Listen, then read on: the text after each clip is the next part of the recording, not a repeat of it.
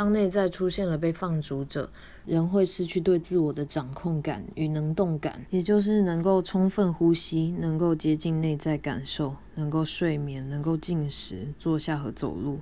生命不再是一体，而是解离的。此时，其他部分会产生组织，以保护内在不受到被放逐者的伤害。这些保护者使尽全力防范有害的部分，但也因而残害了自身。例如，管理者会确保我们绝不跟任何人亲近，或不懈地投入工作之中。救火队则在被放逐的部分被触动而又出现时，产生冲动的行为。这些退缩或愤怒都是来自保护自我免于被毁灭的恐惧。每个角色都肩负过去重担，所以被困住了。相信他们都是为了努力保护自我系统，所以形成的。无论他们现在看似对生活造成多大威胁，这样一来，各部分就不再那么可怕，也不再。只是被视为难以承受的症状。